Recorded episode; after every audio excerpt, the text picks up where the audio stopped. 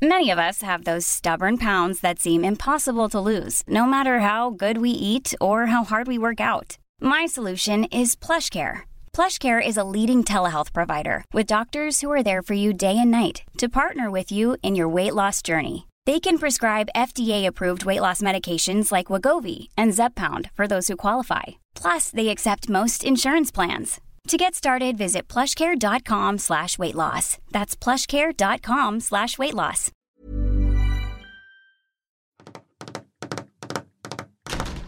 Ah bah quand même. Ouais, désolé, hein, c'était la galère ce matin, il y avait des bouchons partout, c'était l'enfer. Des bouchons? Mais attends, t'habites pas genre à 3 km de la rédac? Écoute, c'est pas si évident, tu vois, l'assistante maternelle de ma fille, elle habite totalement à l'opposé du boulot, du coup, bah c'est plus pratique avec la bagnole, même si je suis pas très loin, quoi. Ouais, enfin, sauf quand il y a des bouchons. Ouais. C'est-à-dire Tous les jours, ok. Et puis bon, c'est quand même pas très écolo la bagnole. Tu te rappelles qu'on fait un podcast environnement? Ah Bah ouais. Et pourquoi tu fais pas du vélo? C'est la mode là, tout le monde fait ça. Oui, alors je sais, il faut, en plus j'en ai un, j'ai acheté un siège, etc. Mais tu sais, c'est flippant avec la petite. En plus, juste à côté de chez moi, il n'y a pas vraiment de piste cyclable. J'aime pas trop quand il y a des camions qui passent à côté, etc. Donc... euh. Mais oui, je sais bien, c'est pas écolo la voiture. Bah non. Tu sais quoi en fait? Maintenant qu'on a une énorme prime pour le podcast, je devrais peut-être prendre une Tesla, quoi. Là, ce serait bien, ce serait bon pour l'environnement. Ouais, je suis d'accord. Enfin, quoique d'ailleurs, euh, pas sûr, mais en tout cas, je te conseille plutôt de viser une Zoé, hein, parce que vu la prime. euh, Ah, la Zoé, ça j'aime bien ça. Je veux pas faire de pub euh, pour Renault. Et la Renault Zoé. Mais d'ailleurs, si Renault veut sponsoriser ce podcast, pourquoi pas? Ah ouais, vous êtes bienvenus. Euh, mais la Zoé, pour moi, c'est vraiment un peu le futur, dans le sens où euh, c'est la première voiture dont le son dans la rue m'évoque que des trucs positifs. C'est un son un peu de science-fiction. Si vous avez jamais entendu euh, une Zoé, c'est un peu comme quand un vaisseau spatial euh, passe dans un film de science-fiction. Mais exactement, et ça c'est un peu toutes les voitures électriques, il y a, ce côté, en fait, c'est un bruit euh, qui est au moins agréable, quoi. Et ça c'est cool. Mais ça n'empêche, la voiture électrique c'est peut-être bien pour le climat, pour nos oreilles, mais c'est pas du tout la solution aux problèmes posés par la voiture aujourd'hui pour l'environnement. Bah voilà, merci de le dire, ça c'est clair, tu vois, moi j'en ai marre de ce débat. Et à côté de ça, si vous êtes anti-voiture, je le dis tout de suite, la solution c'est pas d'interdire les voitures et de tous se mettre au vélo, c'est pas possible. Exactement. En fait, personne, vous y compris d'ailleurs qui nous écoutez, ne comprend vraiment le débat sur la voiture et l'environnement. Mais heureusement, heureusement pour vous, c'est le thème de ce nouvel épisode de L'envers du décor, le podcast environnement du service science du HuffPost. C'est pratique quand même, c'est c'est- c'est hasard quand même. À chaque fois, on arrive comme ça et boum, quoi, c'est le sujet du podcast.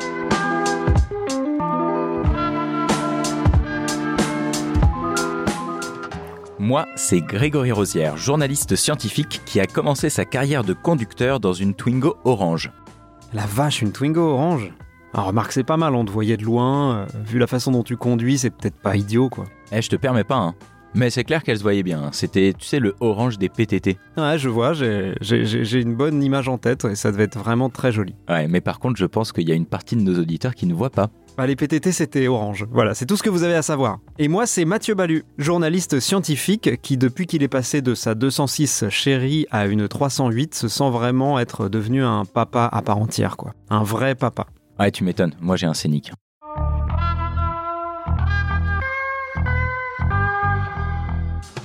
Dans l'envers du décor, on vous parle d'environnement sans prendre de gants pour faire un tri sélectif, bien sûr, de nos certitudes et idées reçues.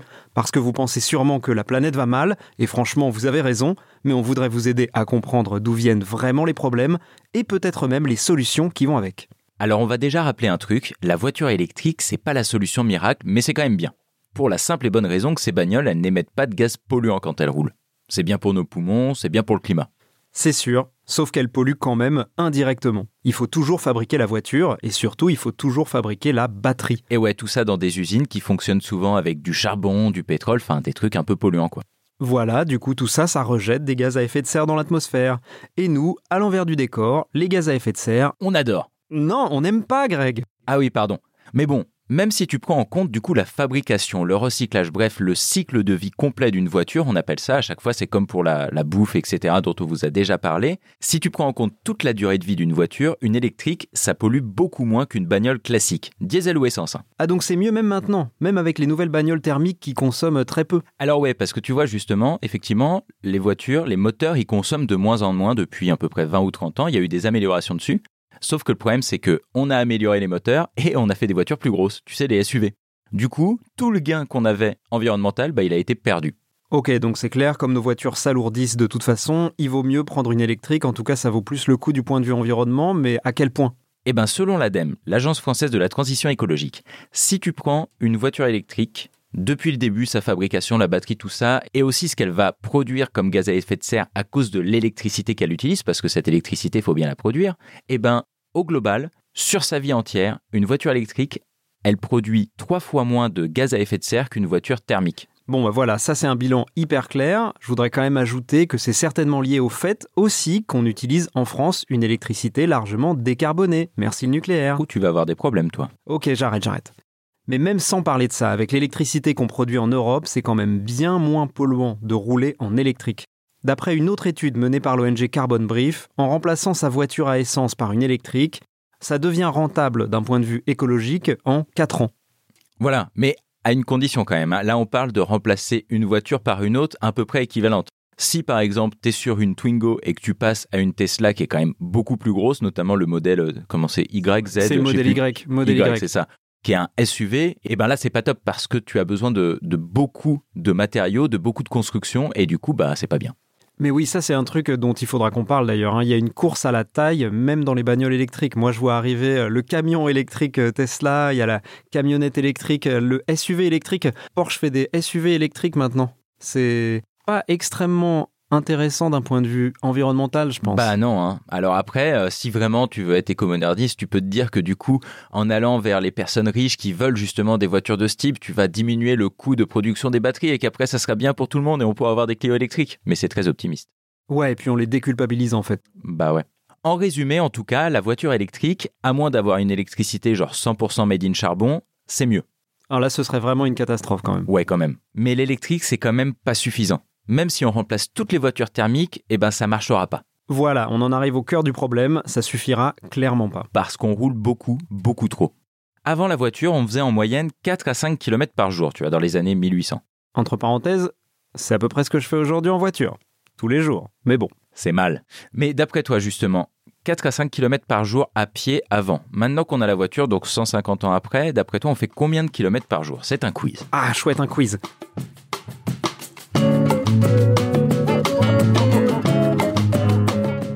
Alors, 4 à 5 km par jour à pied avant qu'on ait une voiture. Euh, donc aujourd'hui, moi je dirais que les gens en moyenne, ils doivent faire euh, peut-être une trentaine de kilomètres. C'est plus. Allez, 50 km C'est plus. Ah là, j'y arrive plus. 80 Exactement. 80 km, donc c'est plus de 10 fois plus. Alors attention, là on compte les longs voyages des vacances, donc en voiture, mais aussi en avion, etc. C'est pas que la voiture, c'est le nombre de kilomètres qu'on fait en moyenne par jour sur une année.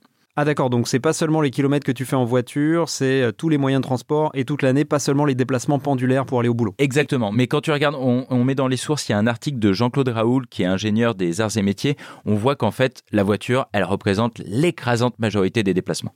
Mais tu vois, moi, je peux bien m'imaginer évidemment que la voiture ce soit la reine des déplacements, on la prend à peu près tout le temps, mais ce que je trouve le plus dingue dans cette histoire, c'est qu'en fait, on passe pas plus de temps à se déplacer. C'est toujours à peu près une heure par jour. Et depuis deux siècles. hein. Voilà, donc ça c'est dingue comme stabilité. Ça veut dire qu'avant, on avait moins besoin d'aller loin, tout simplement. Quand les nouveaux transports, et évidemment surtout la voiture, sont arrivés, eh ben on a pu aller plus loin.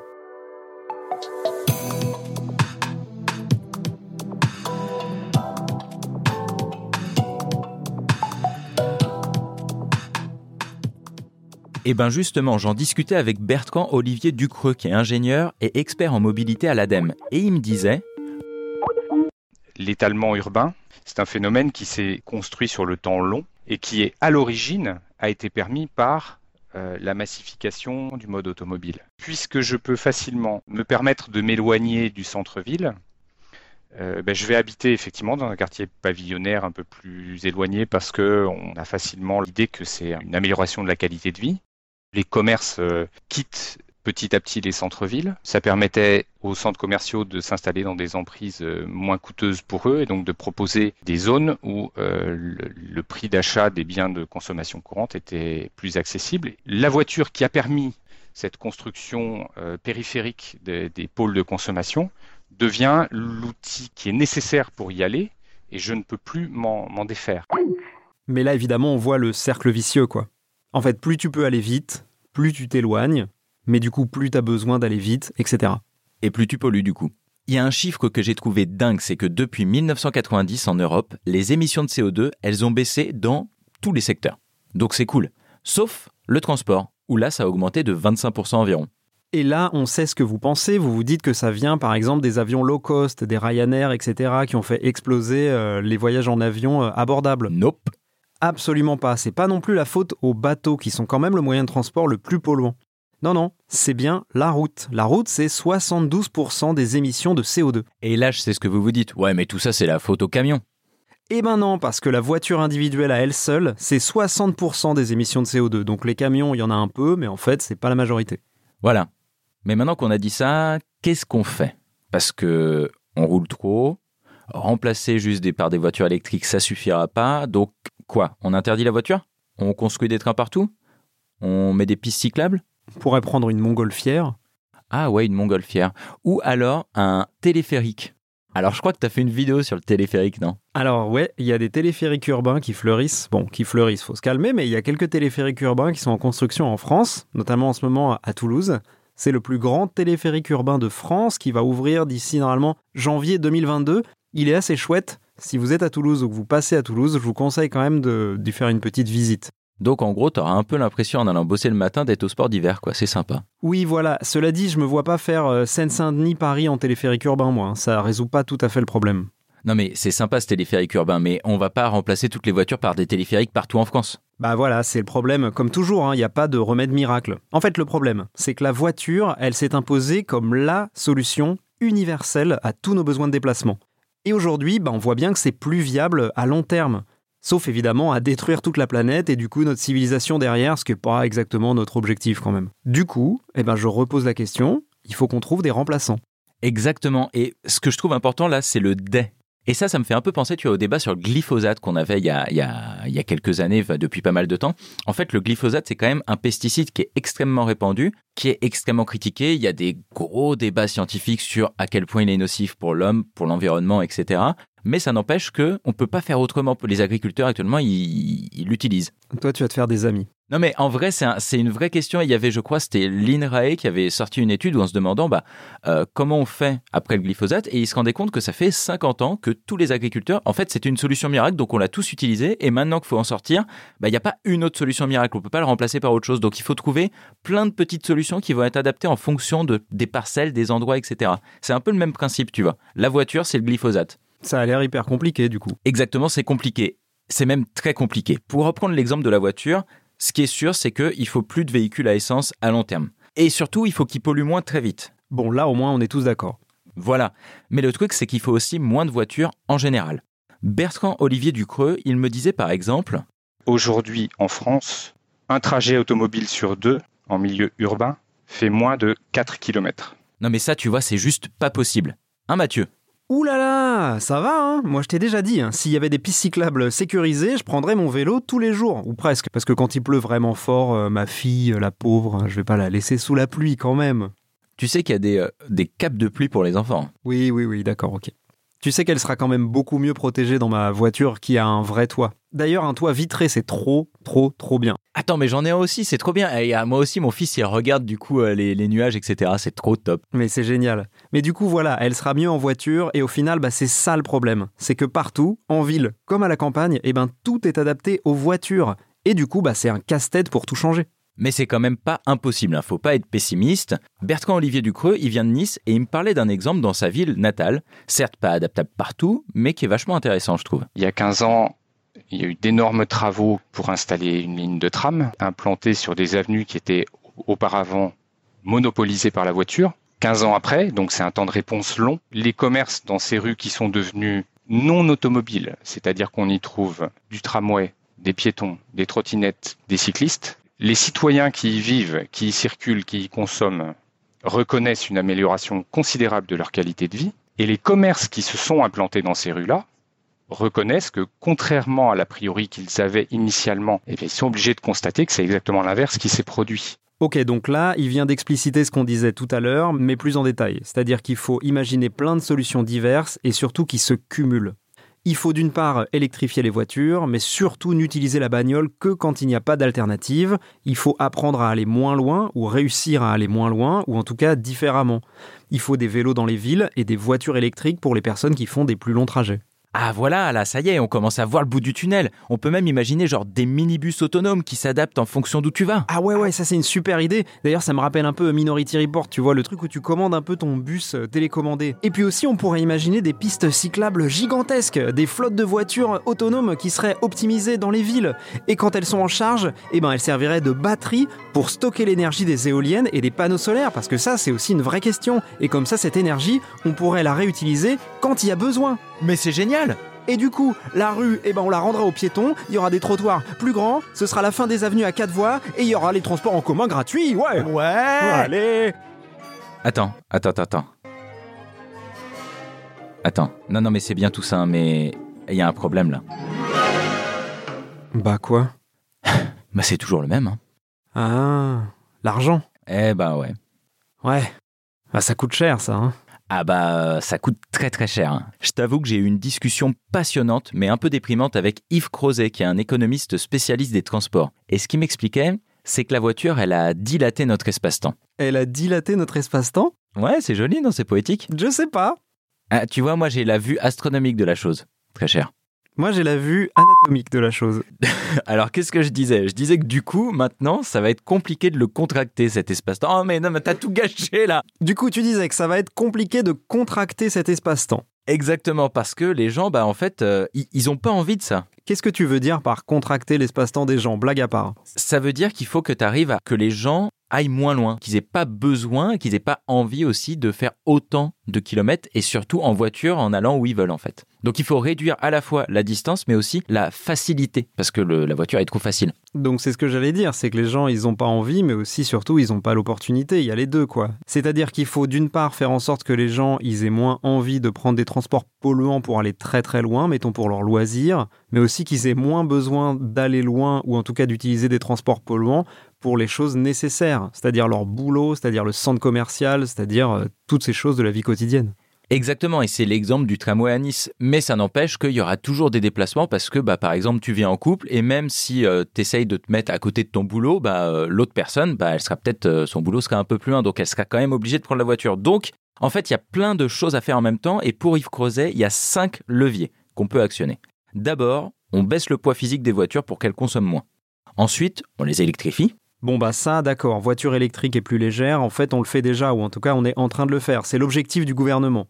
En 2030, on aura moins 30% d'émissions de CO2 dans les transports par rapport à 2015, grâce à cet effort d'électrification et d'allègement. Donc ça, validé. Ouais. Sauf que, Bah sauf que quoi? Eh ben, tu sais, c'est moins 30% là de CO2. En fait, c'est, les émissions quand la voiture, elle roule, quoi.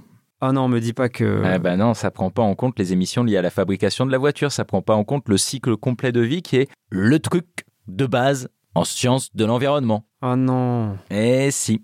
En gros, les objectifs pour 2030, ils seront pas suffisants pour tenir nos engagements dans les accords de Paris pour atteindre la neutralité carbone en 2050, etc. À moins qu'on ait beaucoup de chance, quoi. Eh bah c'est brillant. Alors du coup on fait quoi? Tu m'as dit qu'il y avait 5 leviers, là on vient d'en utiliser 2, il en reste 3, c'est quoi? Eh ben, tu vas voir, c'est justement trois leviers qui sont pas du tout utilisés vraiment par les hommes politiques. Tu vas comprendre pourquoi. Ah ouais, ça doit être des trucs méga impopulaires. Bah écoute, tu vas juger. Déjà, ce qu'il faudrait, c'est arrêter d'avoir des gens tout seuls dans leur bagnole. Il faudrait optimiser le nombre de places dans les voitures pour diminuer, parce qu'en fait, si t'es 5 dans une voiture au lieu de 1, tu produis beaucoup moins de CO2 en te déplaçant.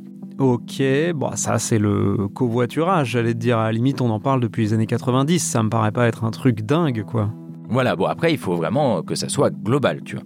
Mais ensuite, deuxième levier, faut développer à fond toutes les autres offres de transport. Le vélo pour les petits trajets, les transports en commun pour les plus longs, avec du téléphérique, tout ce que tu veux, quoi. Ok, bon là encore, tu vois, on en a parlé tout à l'heure. C'est pas comme si c'était quelque chose qu'on faisait pas jusqu'ici, ou en tout cas dont on parlait pas. On essaye de développer euh, des moyens de transport alternatifs, des transports en commun. C'est une discussion qui s'est engagée il y a déjà assez longtemps quand même. Et puis, bah, du coup, faut qu'on achète moins de voitures, faut qu'il y ait moins de demandes, donc faut qu'on ait moins besoin de la voiture. Donc, on en revient à tout ce qui est réappropriation de l'espace urbain, fin de l'étalement, etc. Ah ouais, c'est la contractation de ton espace-temps là, c'est ça? Voilà. Ok. Ouais, bah écoute, honnêtement, euh, en principe, tu vois, si c'est ça les trois leviers, ça me paraît pas incroyable, quoi. Enfin, ce que je veux dire, c'est que je vois pas vraiment où ça pourrait clocher, quoi. Mhm. Bah, comme je te dis, ces trois leviers, ils semblent simples, mais il faut faire ça à une échelle où, encore une fois, la voiture, elle est partout. Donc, en fait, il faut vraiment démultiplier tout ça. Il faut faire en sorte d'avoir un vrai covoiturage gigantesque, d'avoir vraiment des offres de transport énormes avec plein de pistes cyclables, avec des transports en commun. Il faut, enfin, en gros, il faut, il faut beaucoup, beaucoup d'argent. Ah ouais, c'est toujours l'argent, hein. Ah bah ouais, toujours. hein. Bah après, Yves Crozet, il est économiste, donc c'est un peu normal qu'il me parle d'argent, tu vois.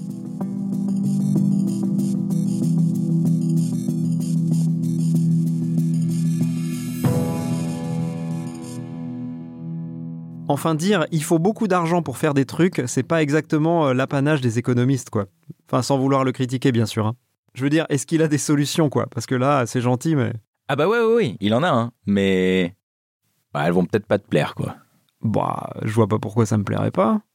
Bah, lui, ce qu'il dit, c'est que si tu roules, faut que tu payes. Faut faire payer l'usage des infrastructures. Mais attends, déjà, un, je paye des impôts, et puis deux, je paye mon essence. Qu'est-ce que ça veut dire? Ça veut dire taxer plus l'essence? Alors on pourrait, hein, on a déjà essayé d'ailleurs, mais bon, bref, ça n'a pas trop marché. Mais non, non, c'est pire que ça, parce que imaginons qu'on soit tous avec des voitures électriques. Ça n'empêche que, comme on disait, on peut pas avoir que des voitures électriques. Donc, il faut pas taxer juste l'essence, il faut aussi taxer les véhicules électriques. Il faut taxer les déplacements en voiture.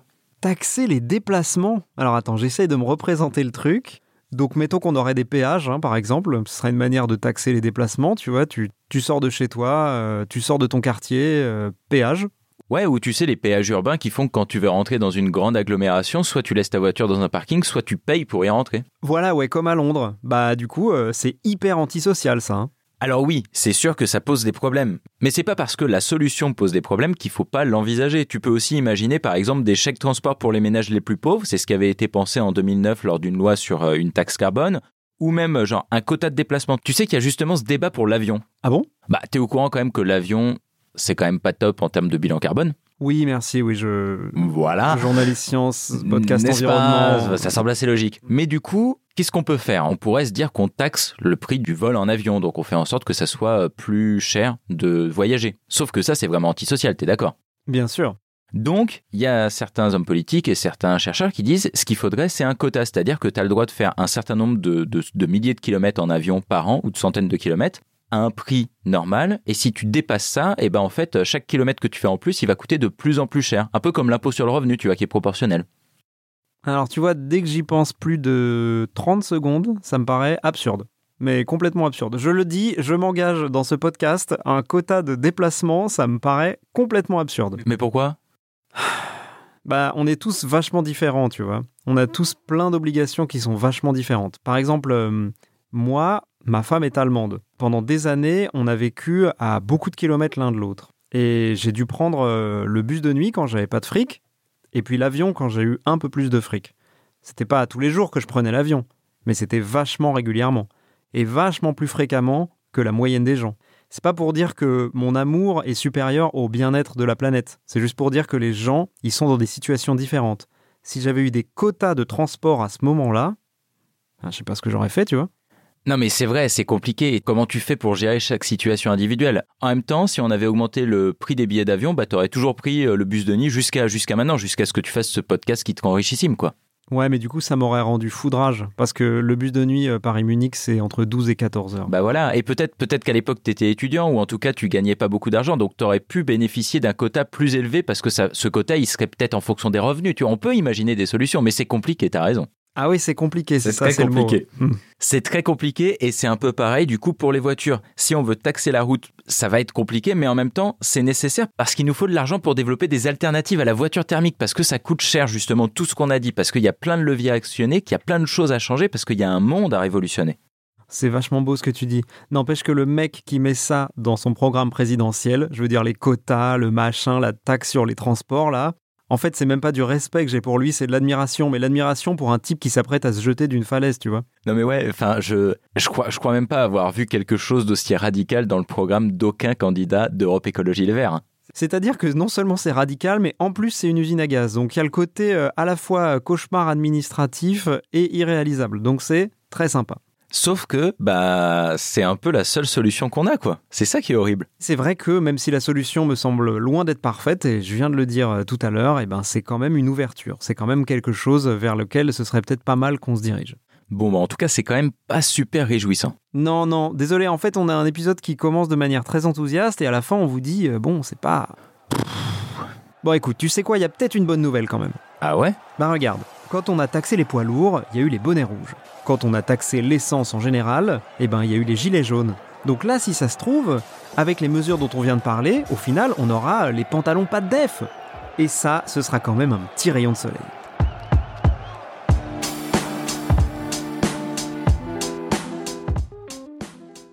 La voiture a révolutionné le monde. En dilatant notre espace-temps, Mais non elle nous a affranchis de nos environs, a amélioré notre train de vie, nous a permis de vivre dans des lieux plus spacieux. Mais aujourd'hui, c'est une menace environnementale qu'il faut remplacer. Sauf qu'il n'y a pas de solution miracle. On ne peut pas simplement bannir les voitures ou toutes les transformer en véhicules électriques.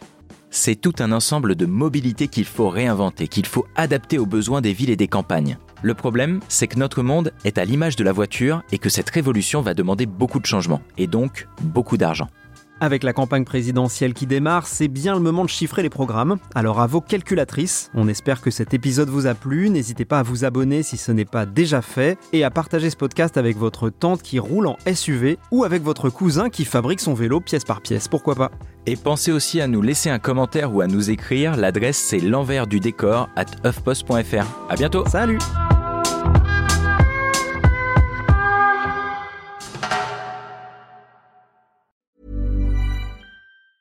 Normally, being a little extra might be a bit much, but not when it comes to healthcare. That's why United Healthcare's Health Protector Guard fixed indemnity insurance plans, underwritten by Golden Rule Insurance Company, supplement your primary plan so you manage out of pocket costs. Learn more at uh1.com.